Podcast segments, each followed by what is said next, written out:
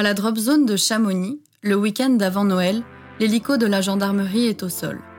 Marc Koenig est en crocs, casquette du Freeride World Tour sur la tête. Car en plus des secours en montagne, il y officie en tant que médecin urgentiste. Le bâtiment est vide, hormis un gendarme qui lave sa voiture, vraisemblable propriétaire d'un chien d'avalanche qui attend son heure.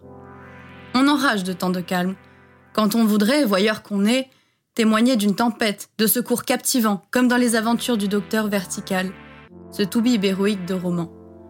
Au lieu de cela, on visite la bête, on pose une main sur le treuil salvateur, on imagine le skieur volant dans les airs. Ah On signale enfin une disparition inquiétante. Pourtant, personne n'a l'air de s'exciter. À vrai dire, ici, il est urgent de garder son cool.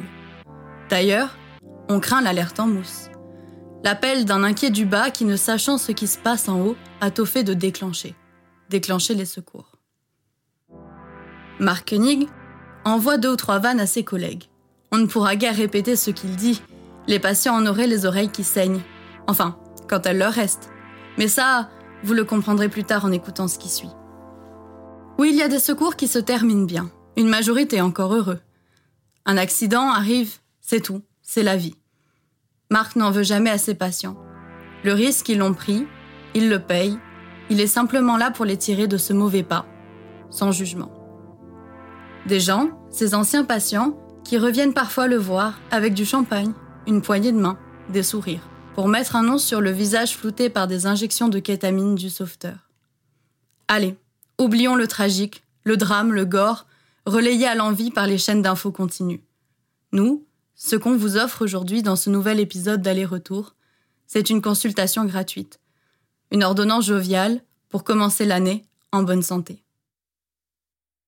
J'ai vécu quelque chose au mois de mai, euh, il y a deux ans. On prend une alerte euh, début d'après-midi, euh, comme quoi un skieur s'était cassé la jambe dans les faces nord des aiguilles de Chamonix.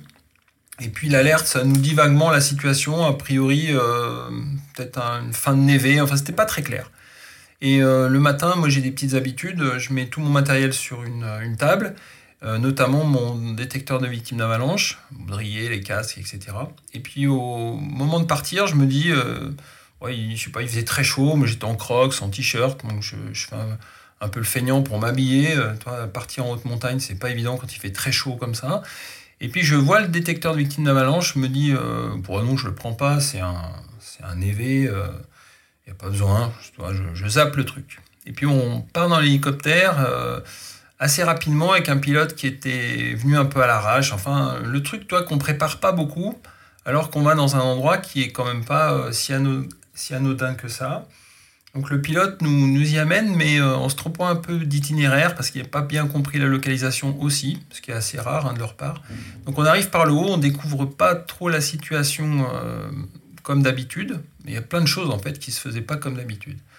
Peut-être une routine, une fin de saison, je sais pas toi, mais euh, on arrive par le haut, donc on découvre pas comme on devrait faire, on découvre toujours par le bas, c'est-à-dire que la montagne, tu peux la l'évaluer quand tu arrives par le bas plus facilement. Et puis on se rend compte quand même que le gars, il est dans une étroiture, euh, espèce de, goulotte, où il est tombé là-dedans, il bouge plus. Et puis au-dessus, c'est loin d'être anodin, il y a énormément de neige, euh, ce qu'on appelle un grand bol de neige. Euh, donc c'est le pilote nous, nous dit non les gars les loulous vous ferez quand même attention c'est pas c'est pas cool au-dessus et on se dit oui oui mais on, on va pas plus loin que ça, on n'en parle pas. Moi, je me dis dans ma tête, il faut que je fasse très vite. Euh, mais très vite, euh, ça ne veut pas dire grand-chose, ça veut dire quand même que tu vas y aller et que tu vas t'exposer.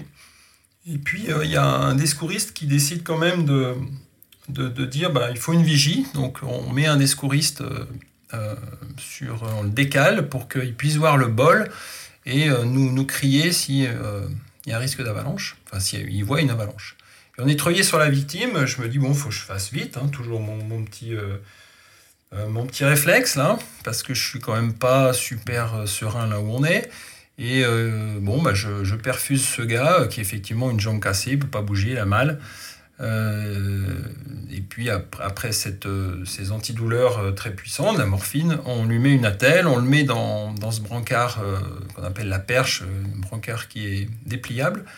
On l'emmitoufle, il est presque prêt à, être récupéré au, treuillage. Et puis là, on entend la vigie qui nous dit avalanche. Et il crie ça, et le secouriste qui est à côté de moi, qui est un guide haute montagne, me dit barre-toi.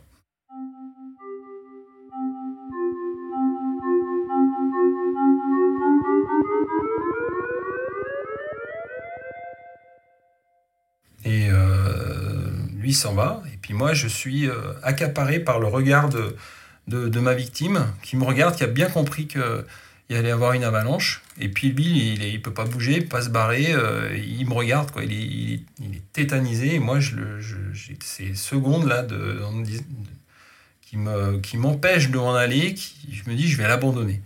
Et en même temps, j'ai peur, et puis je me dis surtout, bah, j'ai pas de, de DVA je ne l'ai pas pris. Et là, c'est, je vais mourir. Ça va très mal se finir. Et puis finalement, le secouriste me redit barre-toi, barre-toi. Et je, bah, je me casse. Voilà, je, je prends, euh, je prends la tangente, mais l'avalanche est là, je la vois, je l'entends, c'est un bruit euh, impressionnant.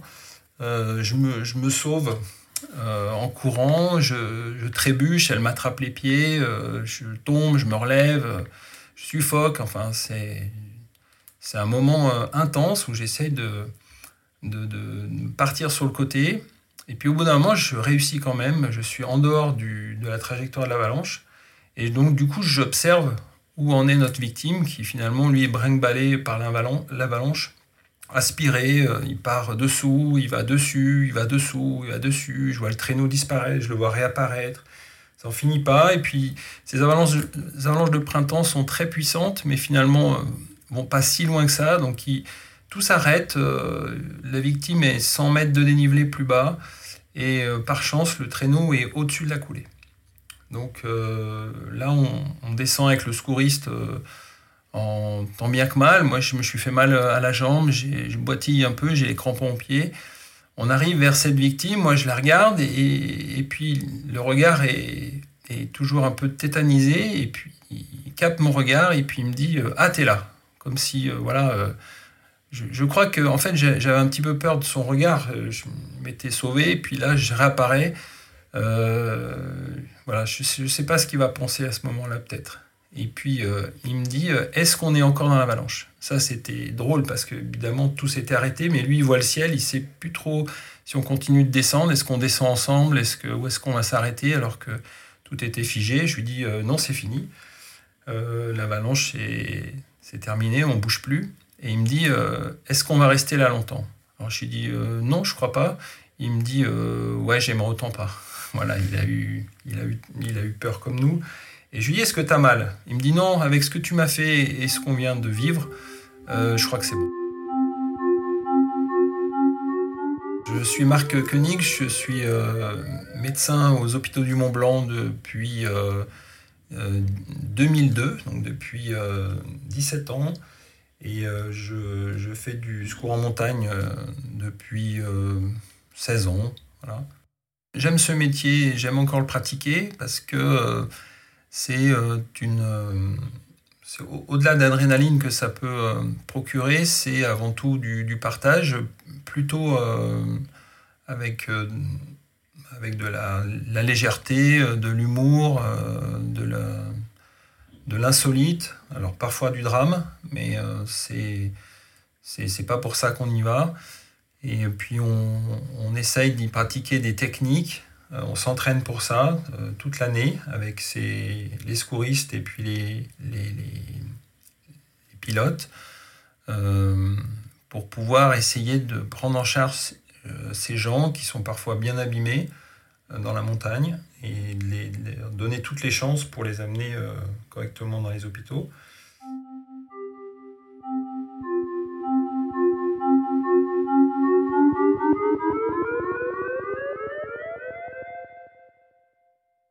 Je suis également médecin sur le Freeride World Tour depuis euh, une dizaine d'années.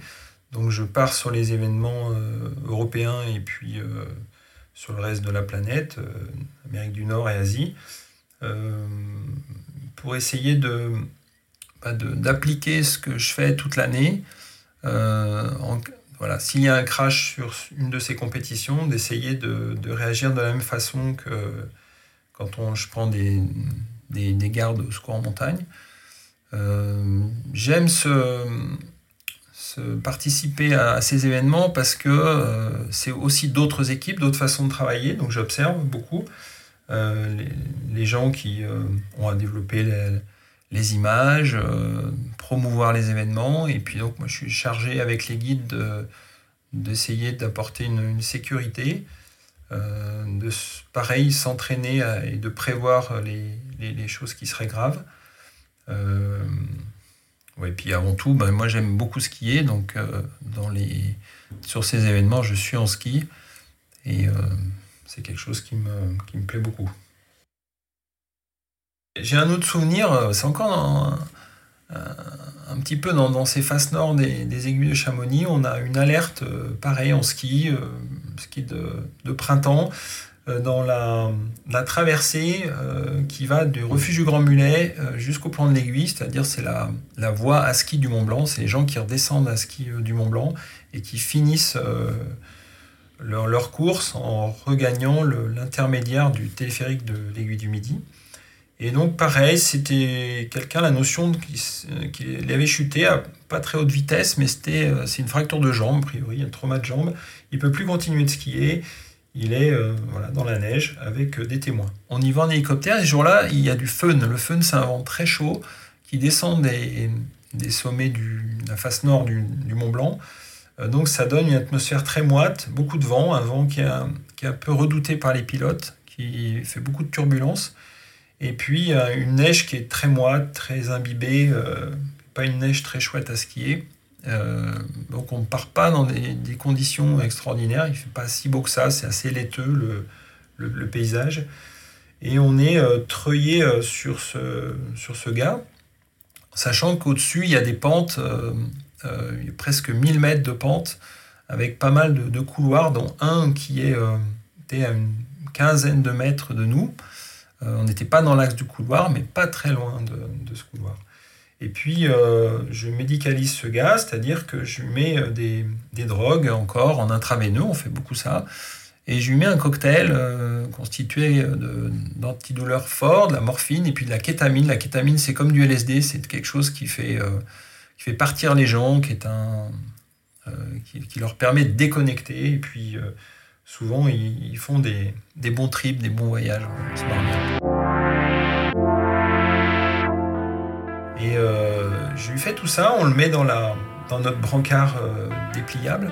Mais au moment où je lui fais ça, j'entends comme un boom, un petit truc qui, qui m'interpelle un peu, mais je me dis on n'est pas très loin du glacier, ça va être un Sirac. Euh, je continue de travailler, on, met le, ce gars dans, dans, cette perche, on le, il est allongé, euh, il est déconnecté un peu de la planète. Et puis euh, tout calme, euh, tout, bien. Et puis là, d'un seul coup, on entend des bruits et, puis on commence à prendre des, des, pierres et des morceaux de glace et des, morceaux de neige qui, dévalent la pente en fait, qui sont en train de nous, nous torpiller. Et là, c'est un jeu de comme tu vois quand tu fais une bataille de boules de neige essaye d'éviter à droite, à gauche, on en prend sur le casque. Et là, c'est un peu chacun pour soi, la, débandade, une espèce de danse, tu vois, où chacun essaye de, sauver un peu sa peau. Tu te dis, euh, c'est quand même pas cool. À quel moment je vais prendre un gros bloc? Donc là, tu penses plus du tout à ta victime. J'ai pas eu de problème de m'en détacher. Euh, et puis, euh, un grand bruit, encore un grand bruit, et c'est une avalanche. L'avalanche, heureusement, elle est dans ce couloir qui a une quinzaine de mètres de nous, et on entend ce bruit énorme des avalanches de fonte. Euh, bah, qui, traverse ce couloir, ça fait un énorme bruit. Et moi, je me dis, ça se trouve, cette avalanche, elle a déclenché d'autres coulées euh, sur les côtés. Et on va peut-être prendre euh, bah, la, même que, celle qu'on est en train d'observer, tout, en évitant, bien sûr, nos, petites pierres, nos, grosses pierres, nos morceaux de glace. on est à une vingtaine de mètres de la paroi, on ne peut pas s'en approcher, la, neige est molle, on ne peut pas courir là-dedans. Et puis, d'un seul coup, tout se calme. Ça met quand même quelques minutes. Hein, voilà, c'est long. Enfin, en tout cas, ça paraît très long. Euh, chacun souffle, on se regarde comme ça, ça devient tout calme. Je suis avec les deux secouristes euh, en train de se regarder en se disant on a échappé belle. Et puis là, on entend des chants, on entend quelqu'un chanter, euh, et puis chanter et rire. Et là, on se, on se, retourne, et en fait, c'était ma victime qui, sous l'effet de mes drogues, était en train de se marrer et en train de chanter parce que lui, avait son, son, petit voyage du début qui continuait. L'avalanche, il n'avait absolument pas vécu ça comme un. Il n'avait pas vu.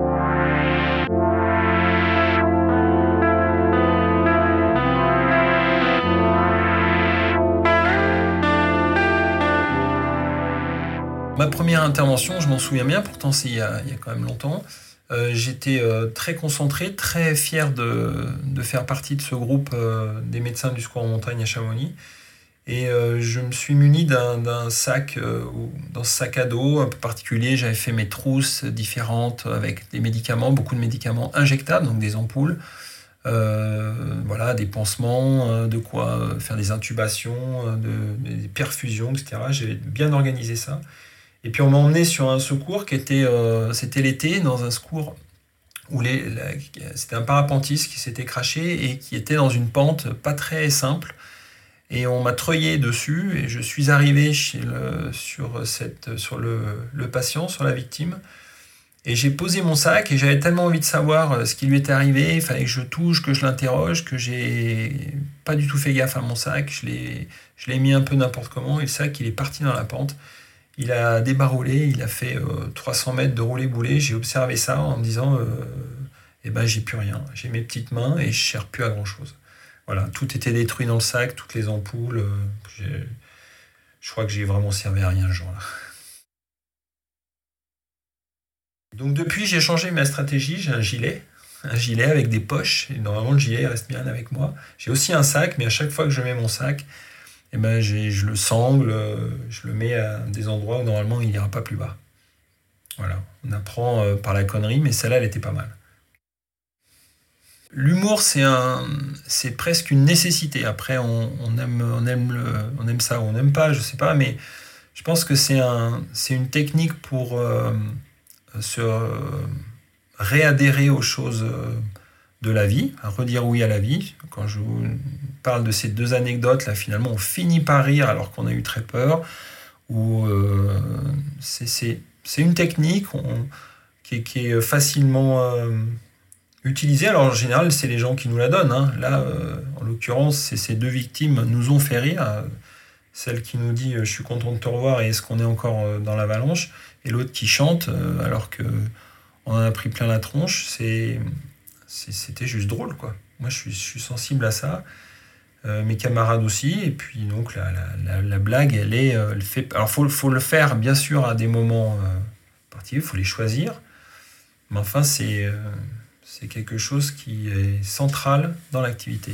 Et c'est souvent quand même très drôle, des belles histoires. on parle beaucoup du, du, drame de la montagne, de son côté un peu dégueulasse, un peu gore moi, je retiens pas ça, ça existe, mais euh, j'essaye de, de, zapper euh, assez rapidement. Les techniques pour le faire, on parle avec les collègues, on débrief. Euh, c'est pas pour ça que je suis pas touché quand il y, a, y, a, du drame, je ne m'y fais pas. C'est toujours quelque chose de, difficile à gérer, mais la pirouette, la, blague qui en, qui en découle, c'est essentiel pour continuer à exercer ce métier. Euh, sinon, je pense qu'on plonge. Hein. Et, on est fâché avec la montagne. moi, je veux pas être fâché avec la, montagne. Je trouve que c'est un univers euh, euh, de beauté. Les gens s'y épanouissent, recherchent quelque chose, de la sensation, de la sérénité, du partage avec les autres. beaucoup de choses possibles. Donc, de temps en temps, ça peut tourner mal. On peut, on peut se blesser, se faire pas forcément très mal. Euh, mais la plupart du temps, les gens redescendent avec euh, le sourire aux lèvres et puis euh, plein d'histoires à raconter, plein de partages. Moi, je trouve ça essentiel.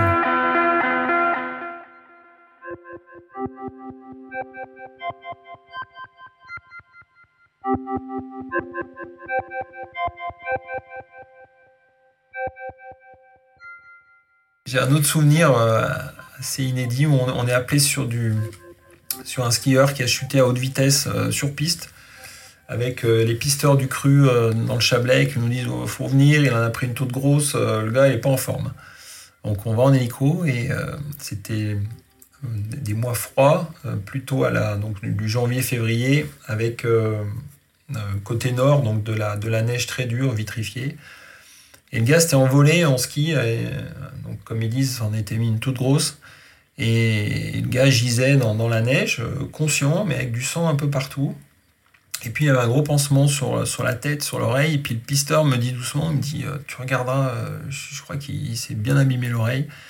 Et puis effectivement, je regarde, je soulève le pansement et puis je vois absolument pas d'oreille. Mais rien, tu vois. Alors je regarde dans le pansement, je me dis, il y a peut-être un morceau de viande, j'ai pas vu, j'ai pas tout compris. Et je dis, mais il y a quelque chose. Il me dit, bah, moi j'ai rien vu. Je dis, bah, moi non plus. Donc le gars, le gars s'était mis une tarte avec euh, le ski qui lui avait euh, coupé l'oreille complètement. Alors il avait un petit peu de, fracture, euh, pas très grave, hein, du poignet, des choses comme ça. On s'en occupe. Et puis surtout, ben, on se dit, bah, l'oreille, elle est où? Donc tout le monde se met à chercher, c'était la fin d'après-midi, donc tout le monde se met à chercher avec un peu des lumières parce que c'était un peu la pénombre. Et puis finalement, il y en a un qui trouve l'oreille qui était un peu plus loin sur la piste, un morceau de viande, un peu ratatiné. Ça ressemble pas à grand chose à une oreille euh, qui n'est pas accrochée. On la récupère et puis je dis bon, ben, on va mettre dans un sac avec de la glace autour. Et puis je me dis, mais le sac, glace autour, c'est un truc, ça c'est euh, je vais pas mettre dans ma poche, je vais pas mettre dans la poche du mec. Euh, je dis non, dans quoi on peut être sûr que ça, ça se perde pas? Si, si cette personne, elle est, elle est greffée, il faut pas qu'on paume le truc. Je dis, bah, on va mettre dans son gant. Et donc, euh, on met ça dans son gant. Et je me dis, quand même, le gant, ça, on va le mettre là. Enfin, tu vois, on faut pas le perdre, quoi. Et puis, donc, je, me dirige vers un hôpital où on peut réimplanter des, des organes externes, voilà. Euh, et puis arrivé là-bas, à la prise en charge, il me dit bah, qu'est-ce qu'il a? Je dis moi il a, cassé un petit peu des os, euh, mais surtout euh, il n'y a pas d'oreille. Ah, bien bon. J'ai dis oui. Et donc l'oreille, ce qui serait bien, c'est de ne pas jeter ses gants, parce qu'en général quand on déshabille les gens, on met tout dans un grand sac, et puis le grand sac, tu vois, il suit plus ou moins les gens, ils vont au bloc opératoire, etc. C'est compliqué. Je dis ça, les gants, faut ni les mettre à la poubelle, ni les mettre dans le sac. Il faut absolument que ça reste avec lui.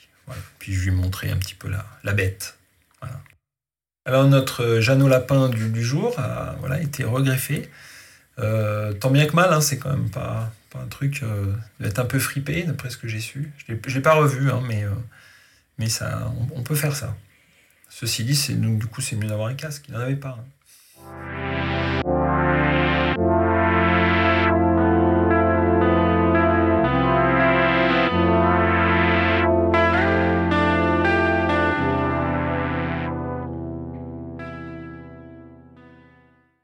Ce podcast a été enregistré au studio 9 dixième. L'interview est signée Patricia Audi. Montage, mixage et musique additionnelle, Livio Boulanger, dit Goldfingers. Et quant à nous, on vous dit à bientôt pour de nouvelles aventures.